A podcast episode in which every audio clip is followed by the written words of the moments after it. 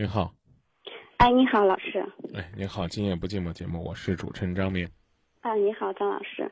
那个就是什么吧，我跟你说，就是我最近的一段感情的事情，就说我经过朋友介绍认识了一个人吧，我今年也三十多，三十出头了。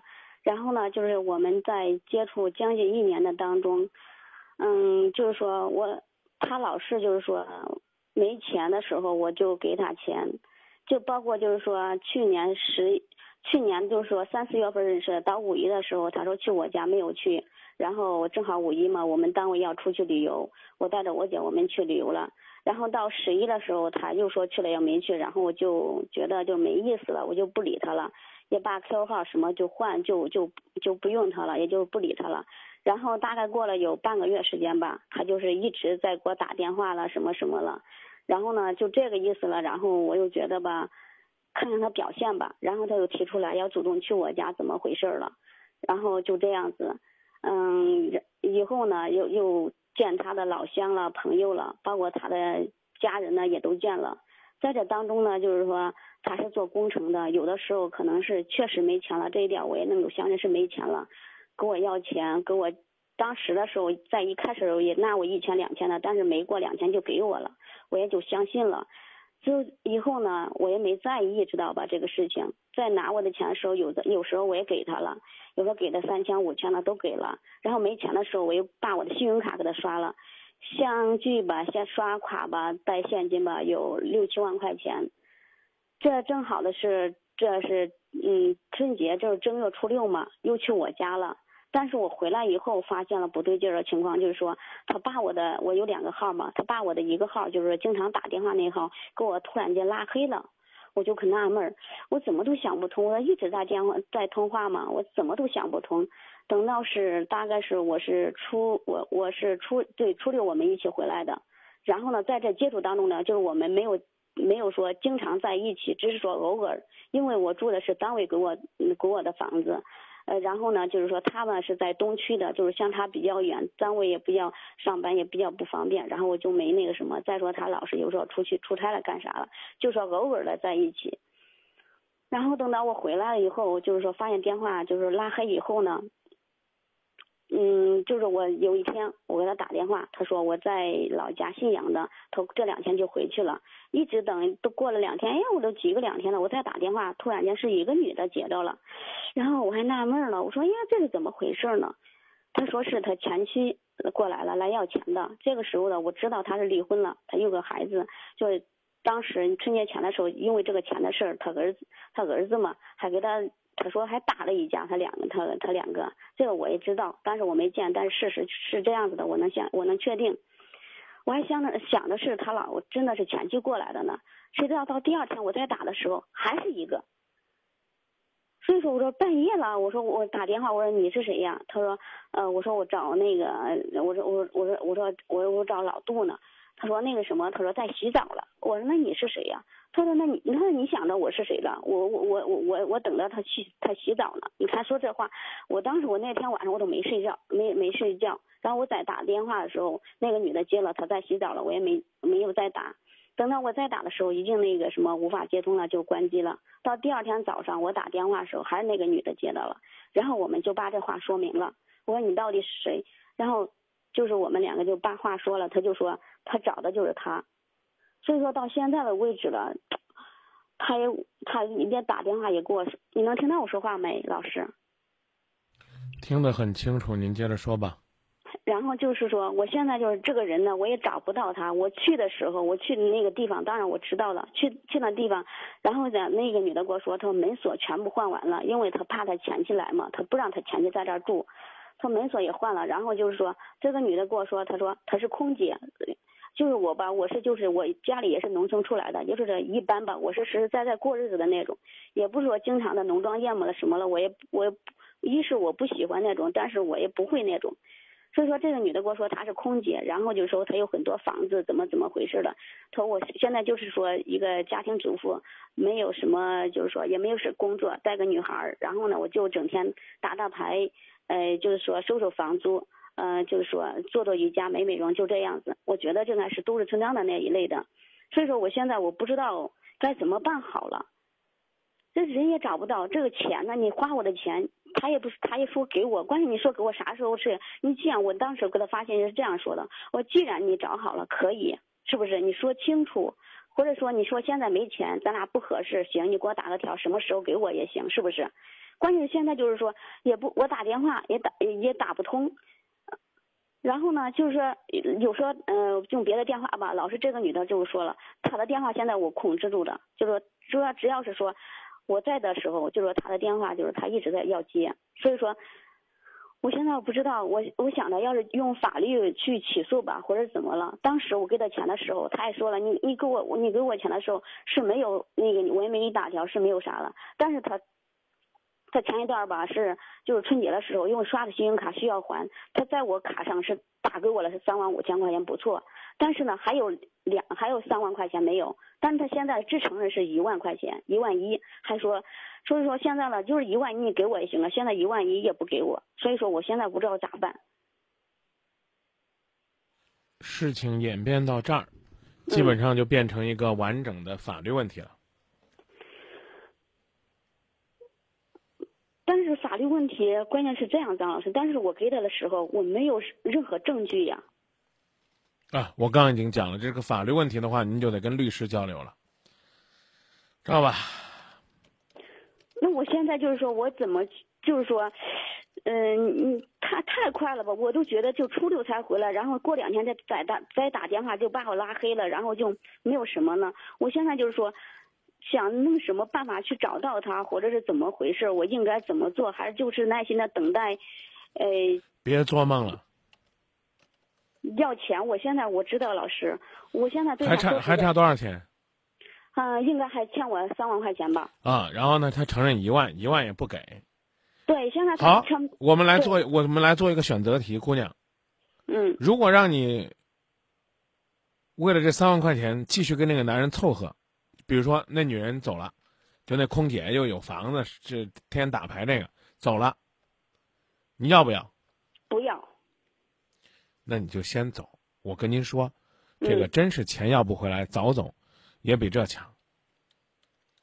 我就是啊，我现在就是说，我我就没理他。这这几天我就没理他。他上次给我打电话了，跟我说，他说我现在没钱，过几天给你。我说那你给我啥啥时间？他然后就就把我电话给挂了，知道吧？啊，所以我刚告诉你了，这事儿你完全的去找律师去，律师会告诉你怎么取证啊，怎么搜集证据啊，怎么采取什么样的办法。我讲的意思你明白吧？哎，你去找律师，律师给你讲完了，你该该这个采取措施，采取措施。我我我咨询过律师了，律师说的意思就是说，从我电话录音上来说，他说他承认这一万一，但是承认了有的时候就是说，是在哪种情况下录的音？他说这个法律效力能不能确定？这个还是那那那您说您来找我干嘛？您要您您要是早半年找我，我一定会劝你跟他分开。找了一个什么样的货色？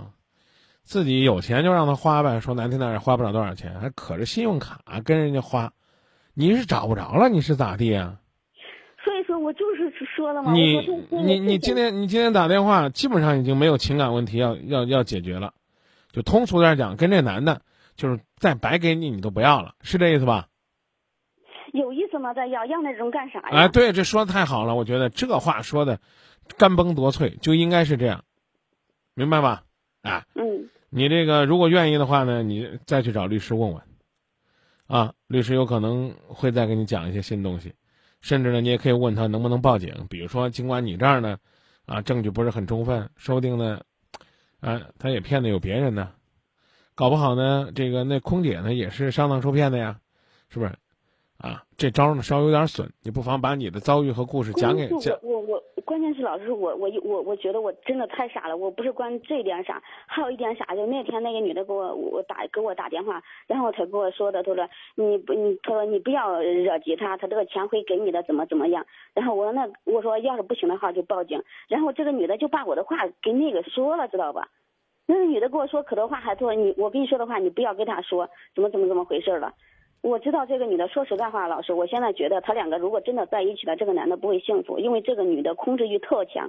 他说，如果他敢这样对我，让他你你你你知道，我如果要是你的好朋友，嗯就你刚刚说这句话，我要做的一件事就是跑到卫生间舀一瓢水，直接就泼你头上。然后呢，会我会恶狠狠的说你两个字：有病。你知道为什么我态度突然之间会转变这么大吗？从认认真真跟你聊天儿，想着要给你泼泼瓢瓢水。我前两天刚发了一条微博，我说作为一个节目主持人，犀利是什么？犀利是一针见血，不是一剑封喉，不是把一个人给骂死。我为什么说你有病？你管他找个什么样的呢？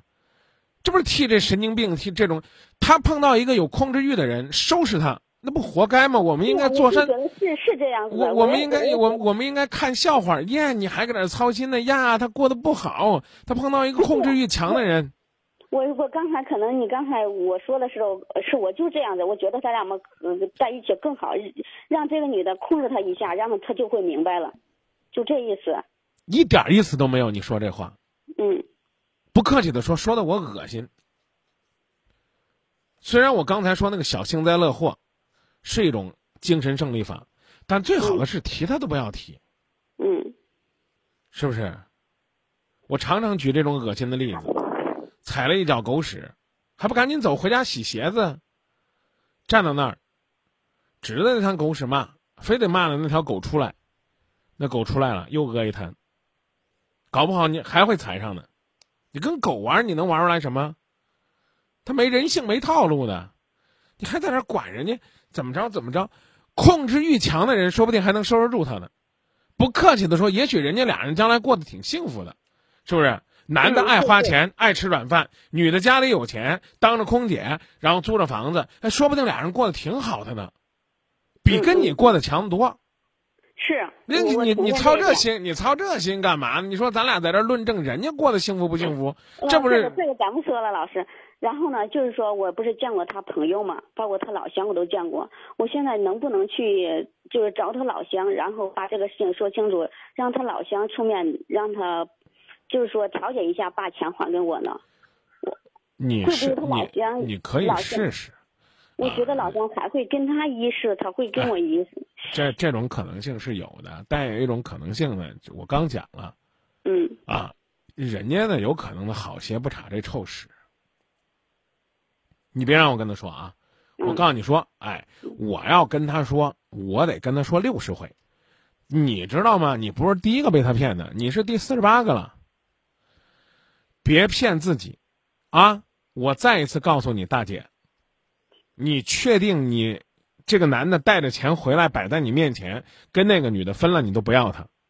你确定吗？确定确定。别光说那嘴上硬的话，我老啊这是，确实的，现在我我老觉得你好像总想找点机会呢，跟他隔膜隔膜的，一点希望都没有。记住你听我跟你说你听我嗯说，好的，什么办法都能找，嗯但骨子里边千万别有一丝一点儿的把他拉回来的想法。没有，明白了吗？哎，你别的想什么办法都行啊。你比如说，也可能真的会有老乡被他坑的坑怕了啊，然后呢说站出来帮你作证，这种可能性呢啊也也会有，知道了吧？哎，这个但是呢，我刚讲了，人家不管的也正常。我说这意思，您明白了吗？是明白。啊，但是我还在想说一句，老师，如果您老想说，你没事干总想说，我真不知道您哪那么多关于这个男人的话。我给你机会，这最后一条了啊，别说完了之后又找一个事儿出来说，好不好？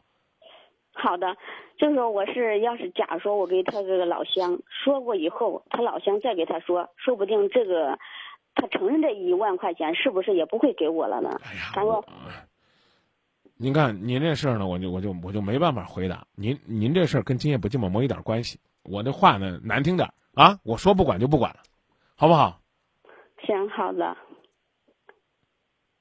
我我只是觉得您您反正您早走一天都算赚了，嗯，那就这么说吧。那行，好的。哎，再见啊。